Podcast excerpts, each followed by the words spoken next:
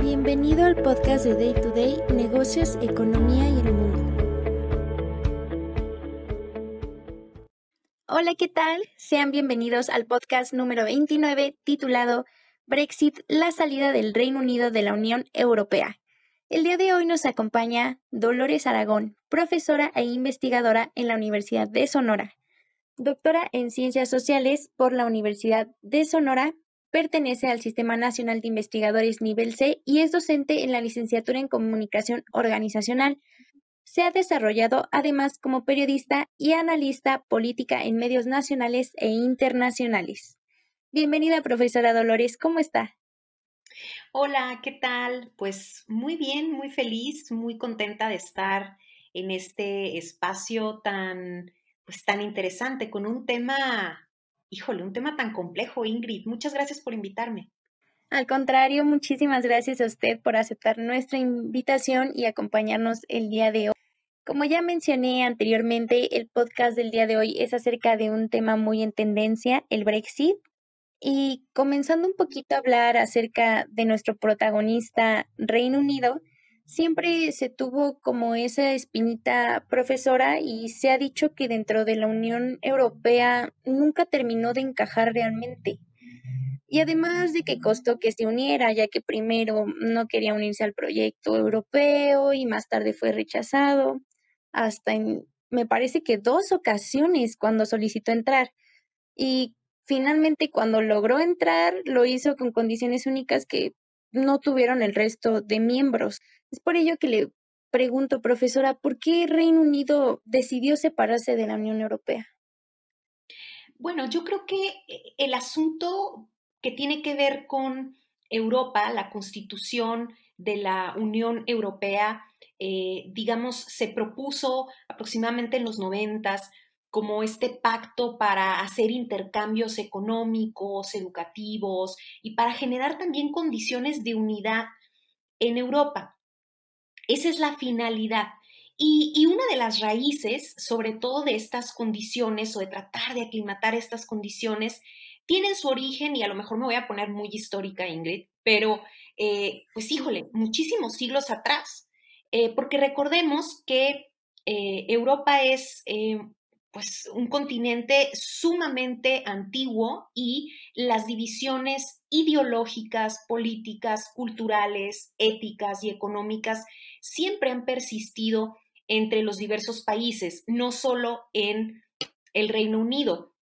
Por lo mismo, estas relaciones que se han dado en la Unión Europea, sobre todo en la cuestión económica, eh, pues ha tenido esta serie de de, quiebres, esta serie de quiebres y por supuesto la relación muy particular que ha tenido Reino Unido dentro de la Unión Europea, eh, tratando, digamos, de tener eh, reglas propias. ¿Por qué?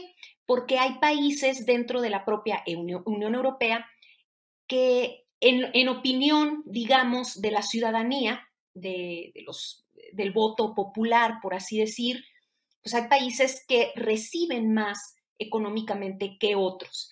Y ese es uno de los puntos, digamos, de inflexión que podemos ver específicamente en el caso del Brexit, porque además fue eh, relativamente popular, fue relativamente popular la salida de, Reino Unido de aquí, ¿no? De, de, lo que es la Unión Europea. Entonces, a mí eso, esa parte me llama muchísimo, muchísima la atención y sobre todo me llama la atención la parte de las consecuencias que está teniendo y que va a tener en la propia población.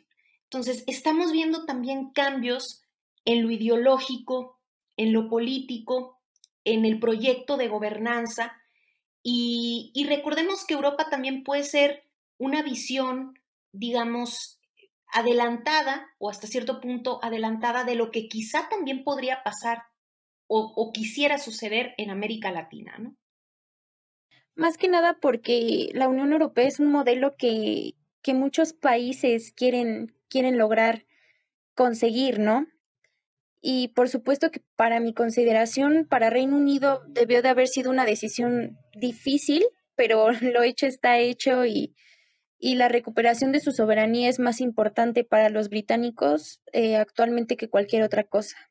Recalcando un poco que Reino Unido abandonó la Unión Europea ya hace casi un año, el 31 de enero de 2020, y como bien sabemos comenzó el entonces este llamado periodo de transición, más sin embargo no es hasta este año que los ciudadanos británicos y europeos van a comenzar a notar estos cambios visibles del Brexit.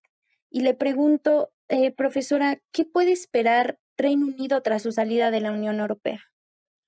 Mira, eh, hay una serie ya de puntos. De hecho, el documento, dice la prensa, lo podemos encontrar en la BBC de Londres. Es un documento aproximadamente de mil páginas con una serie de especificaciones sobre las restricciones de servicios y de bienes. Eh, estos son cambios que van a entrar en vigor prácticamente ya, porque el periodo de transición, como bien lo mencionaste, ha concluido y fue de un año. Y déjame contarte, Ingrid, de qué, de qué se trata. Primeramente, bueno, el, el aspecto que más le preocupa a los europeos, recordamos que ellos y ellas viajan bastante y pueden trabajar legalmente y residir legalmente en cualquier país dentro de la Unión Europea. Esto va a cambiar, porque ahora se va a necesitar un visado especial para pasar más tiempo eh, por parte de los, eh, digamos, de los ciudadanos del Reino Unido. Van a necesitar un visado especial en caso de que quieran vivir en algún otro país de la Unión Europea. Sin embargo, en cuanto a viajes de turismo, en ese sentido no habrá ningún problema, pero sí vienen restricciones en cuanto al periodo de tiempo. Los europeos tendrán, por ejemplo, hasta seis meses para poder vivir en Reino Unido, excepto permisos académicos o residencias especiales, van a tener una serie de especificidades. Em, los europeos no podrán entrar a Reino Unido con el denominado DNI, que es este documento de identificación que, utiliza, eh, digamos, pues, todos los miembros de la Unión Europea, sino que van a necesitar identificarse con el pasaporte de cada uno de sus países. Los británicos solo podrán permanecer 90 días en un país de la Unión Europea cada seis meses y eh, van a tener que declarar o podrán declarar a la Unión Europea digamos, como ciertos controles. Luego, también tenemos que, y esto es una excepción importante, europeos y, británicos contarán con asistencia médica de emergencia en caso de viaje. Recordemos que Europa y, bueno, la Unión Europea es, tiene un, sistema de salud público que es eh, unitario, ¿no? En, el sentido de los viajes, sí van a poder atenderles eh, solamente en caso de emergencia. Sin embargo, los británicos están alentando a que compren un seguro médico especializado en caso de viajar. Luego, también viene la limitación en los artículos. Em, el, pasaporte, hay una especie de pasaporte allá de mascotas. Estos van a dejar de ser válidos. Y las ofertas de trabajo, esta es la parte más interesante. Las ofertas de trabajo deberán de ser para que tú puedas residir en el Reino Unido como parte de la Unión Europea. Tú deberás de recibir un empleo de 28 mil euros o 34 mil dólares y vas a tener que demostrar que puedes hablar inglés entre una serie de requisitos y puntajes, porque ellos cambiaron el, sistema de contratación. Recordemos, Ingrid, que parte de lo del Brexit, parte de la defensa de esta autonomía y de este nacionalismo, tiene mucho que ver con la visión proteccionista de la sociedad, una visión que también hemos visto en América con, con Donald Trump, ¿no? que la vimos con, con Donald Trump, y que tiene mucho que ver con que los empleos, vamos, se queden con eh, las personas de, de, ese, lugar, de ese país, de ese, sitio. Entonces, esto, bueno, yo lo veo como uno de los peligros económicos y, lo, y también lo señalan en algunos artículos académicos que más adelante vamos a, a citar. Sin embargo, la parte interesante es que los residentes ciudadanos de la Unión Europea que ya vivían allí van a tener derecho a permanecer en Reino Unido, porque esa también era una cuestión que preocupaba muchísimo. Recordemos que en, Reino Unido viven muchísimos este, pues, españoles, franceses, etcétera, eh, que ya tienen sus empleos, que tienen sus vidas asentadas y les preocupaba muchísimo esta cuestión de, bueno, ¿qué va a pasar con nosotros? Sin embargo, también otro punto aquí todavía más complejo es que Irlanda tiene arreglos específicos ahí en Reino Unido. Y otra cosa que va a afectar muchísimo en mi opinión, a las generaciones en términos educativos y en términos de la formación educativa, es que el programa de Erasmus, el programa Erasmus es un programa de la Unión Europea que además otorga becas de aproximadamente entre 400 o 600 euros mensuales a los, a los jóvenes para que puedan estudiar en otro país de la Unión Europea. Y es un proyecto educativo que tiene esta finalidad, Ingrid, Ingrid, de, integrar ¿no? a las naciones, a los idiomas, a los diversos idiomas y la amplísima, em, la amplísima diversidad cultural que tiene Europa. Pues bueno, el programa Erasmus deja de funcionar en Gran Bretaña, sin embargo, en Irlanda, en Irlanda del Norte sí será posible, ¿no? O sea, vamos a ver estos acuerdos muy particulares ya en esa, en esa zona que deberán arreglar volvemos a lo mismo como por zonas. Algo que también pasa en Estados Unidos. Hago este comparativo porque me llama mucho la atención como Donald Trump imitaba mucho de las políticas o intentó imitar algo de las políticas eh, migratorias em, para, para, para los latinoamericanos en Estados Unidos. Hemos visto esto, nosotros también hemos vivido este tipo de restricciones. Por ejemplo, si tú te quieres ir a estudiar una estancia postdoctoral a Estados Unidos siendo eh, ciudadano latinoamericano, mm, tu, nivel, digamos, de residencia o tu estatus en Estados Unidos también es como por zonas. Hay zonas que tienes mayor eh, capacidad de movimiento que otras. Algo así, eh, esa, fórmula, digamos, viene de Reino, Unido, ¿no? Y la ha copiado bastante bien Estados Unidos. Por otro lado, Mm, se supone que no impondrán tarifas adicionales a los bienes, pero por supuesto que va a haber nuevos controles fronterizos y nuevos costos, ¿no? Sin embargo, la excepción va a ser Irlanda del Norte, probablemente pues por estas negociaciones específicas que, como ya les decía, eh, han venido teniendo. Y otro de los puntos que preocupa un poco y que va a sonar superficial, pero que es básico, es las telecomunicaciones, ¿no? Todo lo que tiene que ver con el roaming. Eh, recordemos que en Europa, cuando tú utilizas el Internet, la tarifa es igualitaria para todos, ese es uno de los acuerdos de la Unión Europea. Sin embargo, las compañías telefónicas pues podrán imponer ahí sus propias tarifas. Entonces, vemos cosas que son positivas, de un Estado proteccionista, si me preguntas el análisis general, ¿no? Pero por otro lado también, em, Ingrid, es una cuestión que preocupa, porque por otro lado va a haber restricciones que van a tener impactos directos. Tiene mucha razón eh, que esto va a afectar económicamente quizá un poquito más a Reino Unido que a la Unión Europea, y es que viendo los antecedentes de, de la comunidad europea, que ya después eh, pasaría a llamarse la Unión Europea, se creó principalmente como una alianza de países que se unieron para comercializar, hacer negocios, como usted mencionaba algo muy importante, el libre tránsito de personas. Y después del Brexit eh, ya vimos que los británicos dejarán de contribuir al presupuesto europeo pero también perderán muchos de los privilegios comerciales que se tenían.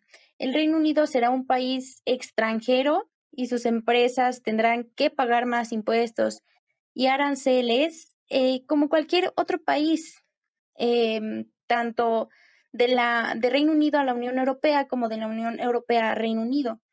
Pero profesora, me veo en la necesidad de preguntarle ¿cómo influyen estos acontecimientos que nos acaban de mencionar no solo en Europa, sino también en el entorno internacional?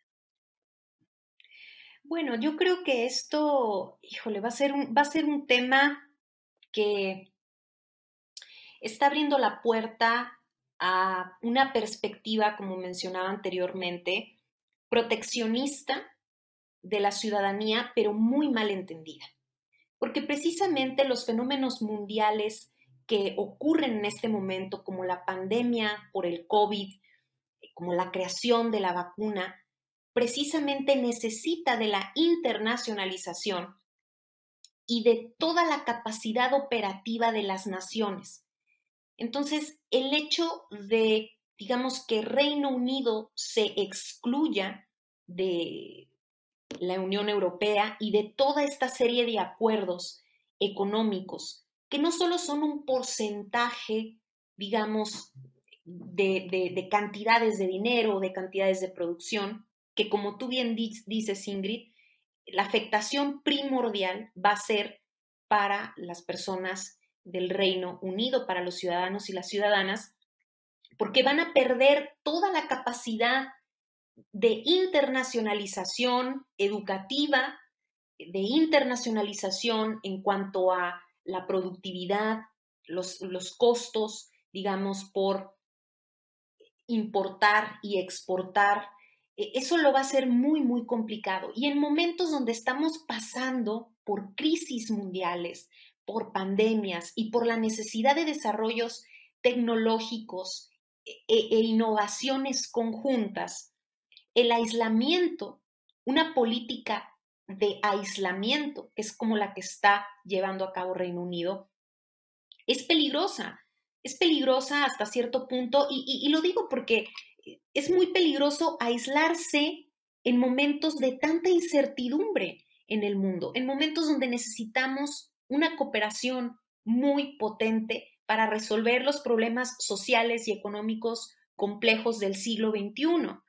Entonces, me parece a mí una decisión mucho, muy política, podría decir, y a lo mejor porque como, bueno, yo vengo de ciencias sociales, quizá un economista pensaría distinto, pero yo creo que esta es una decisión que obedece mucho, mucho a esta visión política nacionalista, completamente cargada a que las soluciones tienen que venir únicamente desde adentro. Y, no lo creo, yo creo que las soluciones vienen desde muchos lugares desde muchos sitios.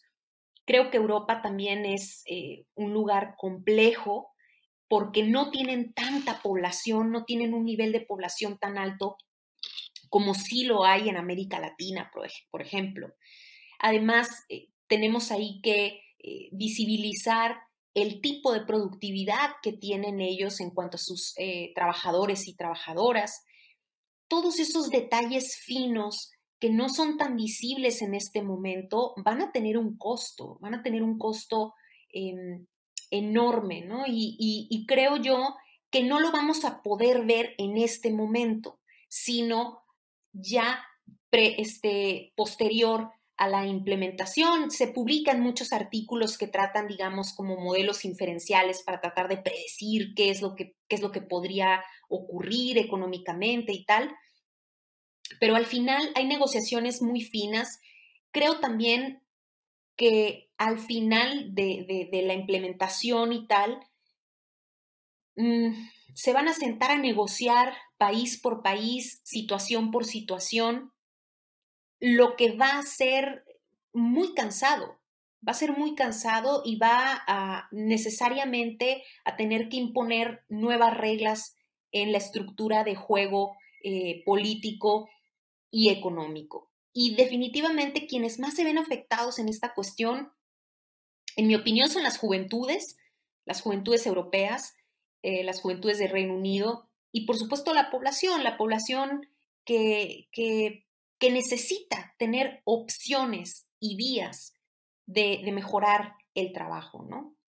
Algo que me parece muy interesante que tocó fue acerca de la situación un poco de salud, que es muy importante en, hoy en día con, con la actual pandemia, y es que Reino Unido supera las 100.000 muertes por coronavirus. Eso anunciado, estoy hablando el día de hoy. Entonces, ¿qué, qué cartas va a tomar Reino Unido en, en este asunto, ya sin, encontrándose fuera de la Unión Europea? Eso es, eso es lo que me intriga mucho.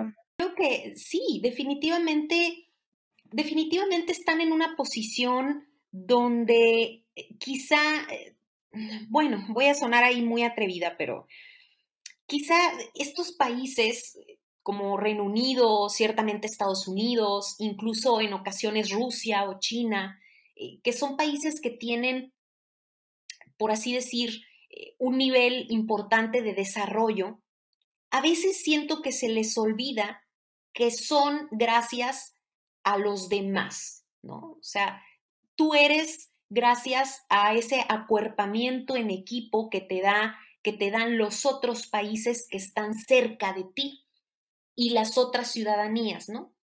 La población migrante, recordemos que, que ahorita, sobre todo Reino Unido, pues la restricción básicamente viene en el sentido de que no quieren esta, esta participación migratoria, ¿no? Incluso siendo eh, propiamente europeos, lo que los hace todavía más, lo que, lo que lo hace todavía más complejo. Pero en la cuestión de salud, aquí es importantísimo porque necesitamos trabajar en conjunto entre países, entre centros de investigación, entre hospitales, y desafortunadamente para las personas que tengan una visión mucho más proteccionista, nacionalista o ideológicamente cargada, a, digamos, a la derecha, porque finalmente sí es una política bastante de derechas la que está implementando Reino Unido, eh, y lo podemos ver también pues eh, con, este señor, ¿no? El, eh, que era bastante amigo de Donald Trump, o que eso parecía, no sé si realmente eran amigos, creo que se llama Boris Johnson, em, que es el primer ministro ¿no? de, Estados Unidos. Eh, y, y este señor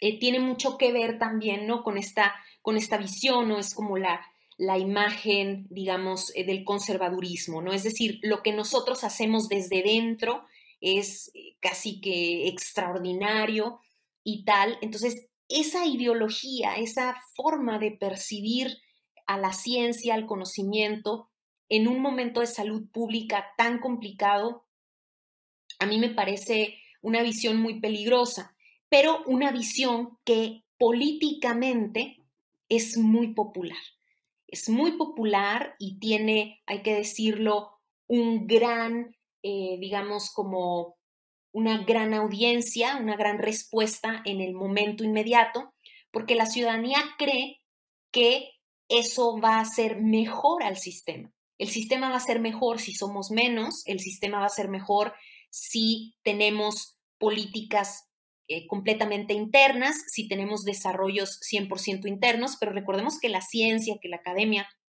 que la investigación se hace en conjunto.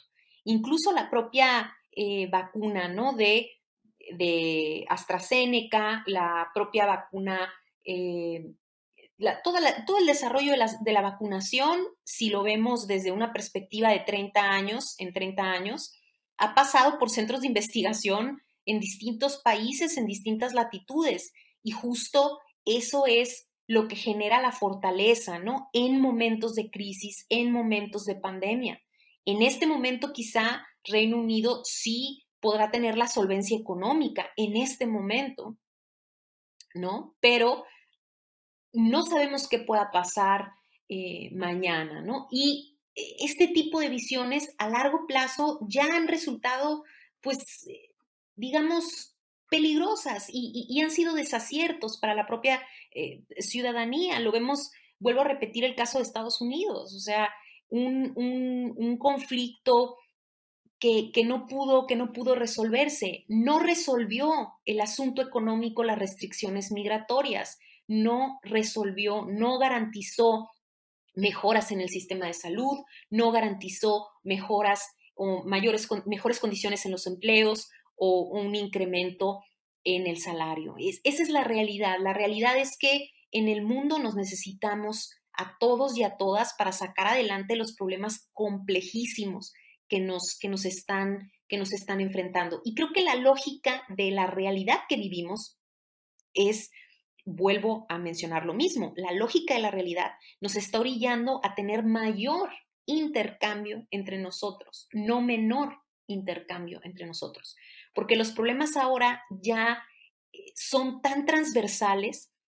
Un problema, vamos a suponer que realmente, y, digo suponer, pero vamos a suponer que realmente el COVID eh, este, se generó en, eh, en, en China, la forma en la que se expandió tan rápida nos obligó a todos los países del mundo a tener una alineación en conjunto, a tener una política pública improvisada para negociar entre nosotros quién va a tener primero la vacuna, quién después, quién la distribuye. Si no, si no tenemos esos acuerdos entre toda la capacidad, toda la comunidad mundial, entonces, ¿cómo le vamos a hacer? ¿no? Entonces, el aislamiento mm, no me parece que sea, que sea una, una solución de los, de los tiempos que nos acontecen ahora. Más que nada, como usted menciona, eh, trabajar en equipo. Eh, todos necesitamos de todos y esperemos que Reino Unido realmente no se vea atorado en, en alguna problemática muy grande y que claro que, que esto de la pandemia lo sepa llevar, pues sí, lo mejor posible, ¿verdad? Em, es un nuevo comienzo para Reino Unido, profesora. Eh, van a haber muchos retos que afrontar, claro, y no dudo ni un segundo que ya se pusieron en busca de relaciones económicas pues los más sólidas posibles, eh, tanto con sus vecinos europeos, así como con sus amigos en Norteamérica, Latinoamérica, etcétera, porque lo va a necesitar. Y digamos que antes terminó con un Brexit blando, como le llaman, y no con un Brexit duro, porque si fuera un Brexit duro, yo creo que Reino Unido eh, lo daríamos por perdido. Sí, digo, eh, en apariencia en apariencia, ahí, ahí yo difiero un poco, Ingrid, porque creo que en apariencia esto es blando, esta, esta va a ser una, una situación blanda, eh, van a obviamente negociar y tal, pero creo que sí va a haber más afectaciones de las que tenemos previstas en este, en este momento, también por la situación geográfica del Reino Unido. La ubicación geográfica no le ayuda y además va también a encarecer algunos bienes y servicios en este sentido. Eh, desafortunadamente, y eso, eso siempre pasa, desafortunadamente los países en donde nacemos no son geográficamente, físicamente, territorialmente lo que los líderes políticos o, lo que los empresarios soñaran, ¿no? sueñan que sean son lo que realmente son. Entonces, la ubicación geográfica de Reino Unido tampoco es así como, como tan sencilla, ¿no? Em, y por supuesto, los, los, vecinos, los países vecinos que tiene, las condiciones este, sociales, políticas y económicas que tiene. Entonces, creo yo que este, este, este aislamiento, porque quisiera llamarlo también como una especie de aislamiento o de semi-aislamiento, va a tener muchas, muchas eh, consecuencias, que evidentemente se van a tratar de negociar de forma directa con ciertos países, ya lo vemos con Irlanda del Norte, lo vemos y lo vamos a ver con otros, con otros este, eh, países.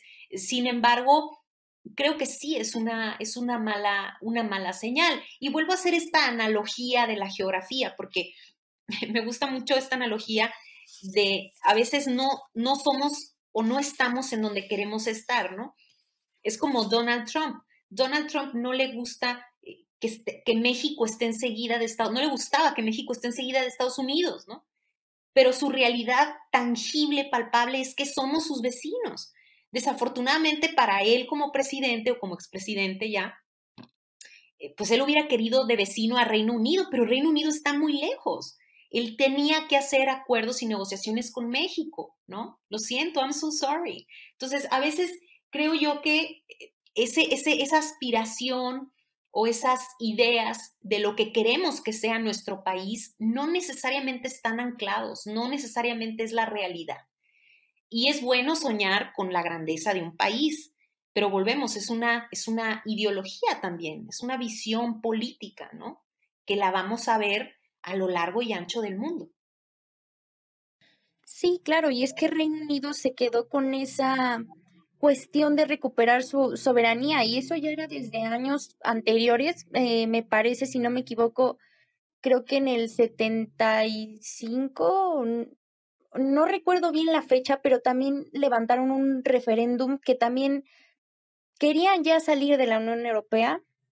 Entonces, me quedo pensando y digo, ya no, ya no se sentían cómodos, ya querían otra vez esa libertad y quizá porque sentían la necesidad de volver a ser una potencia mundial.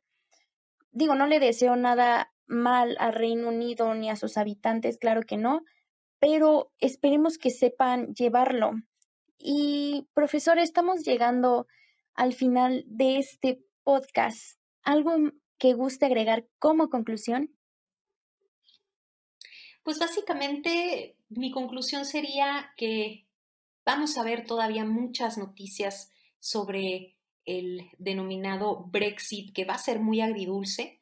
Vamos a leer muchísimo al respecto y por supuesto que va a cambiar la configuración política mundial, que no va a tener una mayor afectación, me refiero a las relaciones diplomáticas, mucho menos con México y mucho menos con América Latina. Al, contrario, creo que esto como, como latinoamericanos inclusive podría beneficiarnos en términos de la asentación de nuevas, de, nuevas empresas perdón, y de nuevos proyectos. Eh, pero creo que todavía, todavía hay muchos cabos sueltos porque, como bien lo ha revelado la prensa, es una documentación como de mil, eh, de este, páginas lo que, lo, que, lo, que hay que, lo que hay que ver exactamente que está cambiando y eso tomará pues una revisión exhaustiva. Así que con el paso de los días y de los meses iremos viendo qué más trae este Brexit. Sí, aún hay mucho provecho, bueno, saca, tenemos para sacarle mucho provecho a este tema y como mexicanos, como como país sí nos debe de interesar mucho, quizás se abran muchas oportunidades.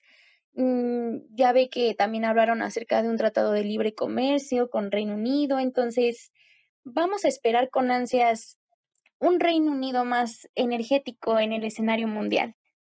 Hemos llegado al final de este podcast. Maestra, ¿algo que decir antes de finalizar?